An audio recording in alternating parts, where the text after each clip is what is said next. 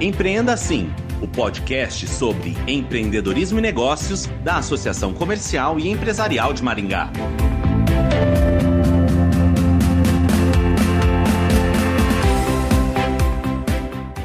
Teletrabalho foi a única alternativa para muitas empresas durante a pandemia. A modalidade, que foi devidamente regulamentada com a reforma trabalhista em 2017, deve estar prevista em contrato de trabalho. Sobre este assunto, vamos conversar com o advogado Diego Marchiotti, especialista em direito empresarial. Olá, Diego, bem-vindo ao Empreenda Assim.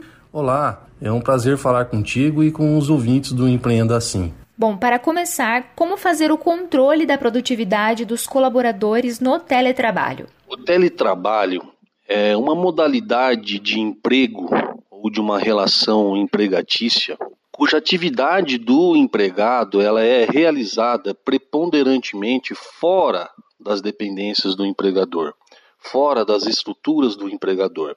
Isso significa que o empregado poderá realizá-las, por exemplo, no seu domicílio, poderá realizá-las é, num coworking, num restaurante, né, numa panificadora ou qualquer outro lugar que lhe convenha. E para fins de controle de produtividade, embora essa relação de emprego não seja passível de controle de jornada, uma vez que o legislador preferiu retirá-la do controle de jornada propriamente dito, conforme artigo 62 da CLT, esse controle ele pode ser realizado é, com planejamentos, né? Tanto o empregado quanto o empregador pode realizar aí um planejamento, uma estratégia, né, ou até mesmo é, metas para que o empregado realize é, é, é essas atividades né, de forma que não lhe prejudique com relação é, às outras obrigações do empregado ou empregada, né, seja aí suas obrigações residenciais, suas obrigações com a família, o seu momento de, de, de descontração, o seu momento de, de refeição e higienização. Né? Mas para isso, para isso é importante que o empregado ele tenha rotina. É, horário, por exemplo, para que dê atenção aos filhos, né? o horário para que faça uma pausa, um revisamento para para alimentação, ou às vezes uma própria higienização, bem como um contato virtual com o seu empregador ou até mesmo com os demais colegas de trabalho, né, de forma que o ambiente de trabalho, né, essa relação, ela seja o máximo é, produtivo possível. Certo. E quando falamos em teletrabalho, a empresa deve fornecer equipamentos para os colaboradores?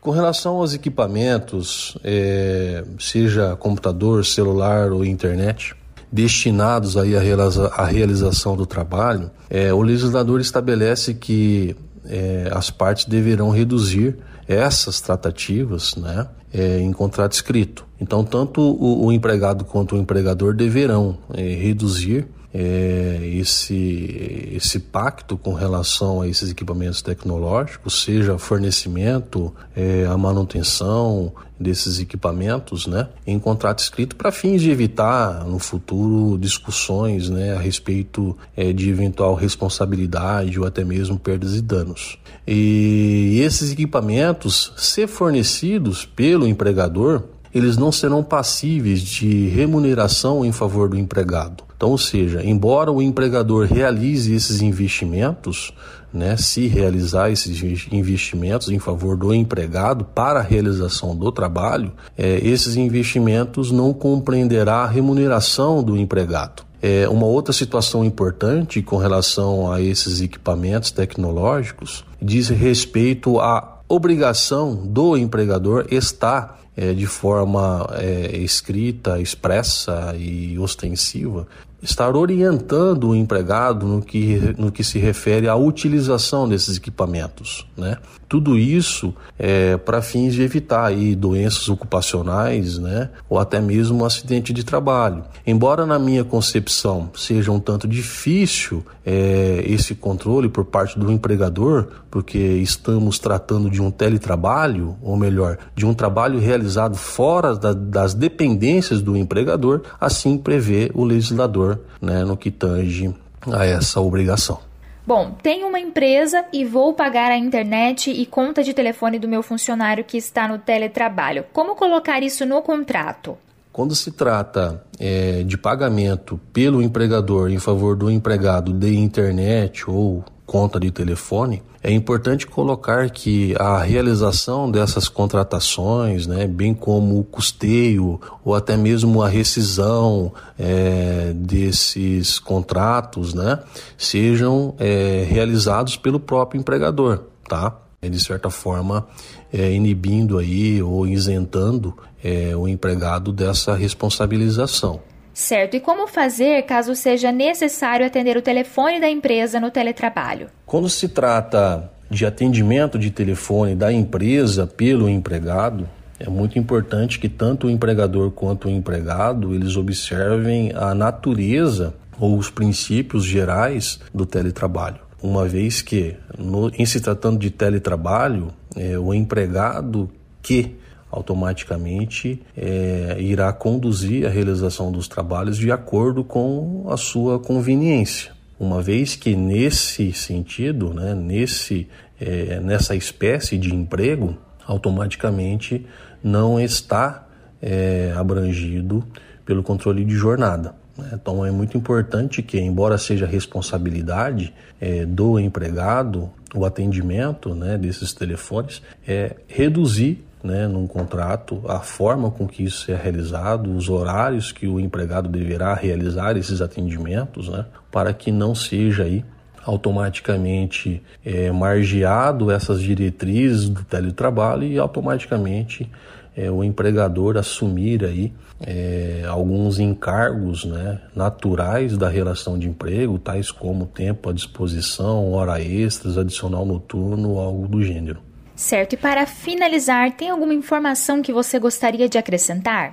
É oportuno destacar que o teletrabalho é uma espécie né, da relação de emprego. E quando admitido entre o empregado e o empregador, é muito importante que esses é, coloquem né, por escrito todas as suas responsabilidades e todas as suas obrigações, para evitar até discussões é, futuras acerca dessa, dessa relação. O empregado ele realizará as suas atividades, né?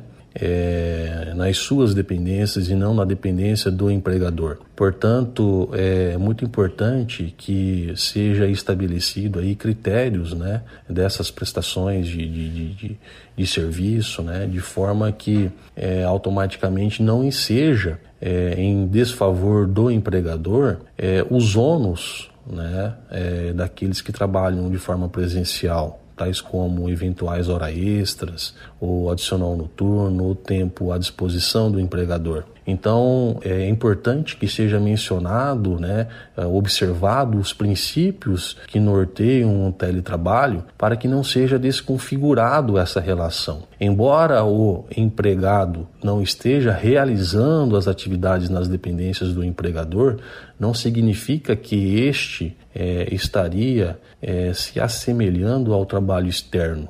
Né? Trabalho externo é aquele um que as atividades é, não podem ser realizadas na dependência do empregador. O teletrabalho pode ser realizado, mas ele é realizado de forma preponderantemente fora das dependências do empregador. Então, e a critério do próprio empregado, né? Então é o próprio empregado que vai aí estabelecer as suas rotinas, os seus planejamentos, né? Então, é essa observação que eu faço, né? destacando que todos os direitos daquele que se, se submete ao teletrabalho, eles, se, eles são iguais aos direitos daqueles que estão trabalhando de forma presencial. Automaticamente aí a carteira assinada, o 13 terceiro, férias, né? recolhimento de FGTS e afins. Então, eu penso que é uma alternativa muito importante à disposição é, dos empregados e dos empregadores, né? E não poderia ter automaticamente é, uma, é, uma usabilidade importante com relação à própria pandemia, né? A pandemia, ela ela embora tenha inibido a realização muitas vezes é, da atividade comercial para fins de, de lockdown ou até mesmo para evitar aglomerações ou algo nesse sentido, o teletrabalho ele, ele tem permitido que as empresas, embora muitas vezes fechadas, não parem com as suas atividades. Diego, obrigada pela participação no Empreenda Assim.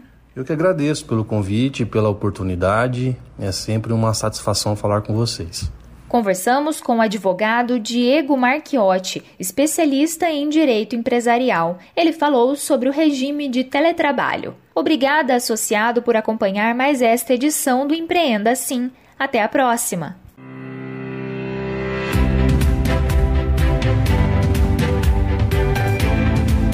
Empreenda Sim, o podcast sobre empreendedorismo e negócios da Associação Comercial e Empresarial de Maringá.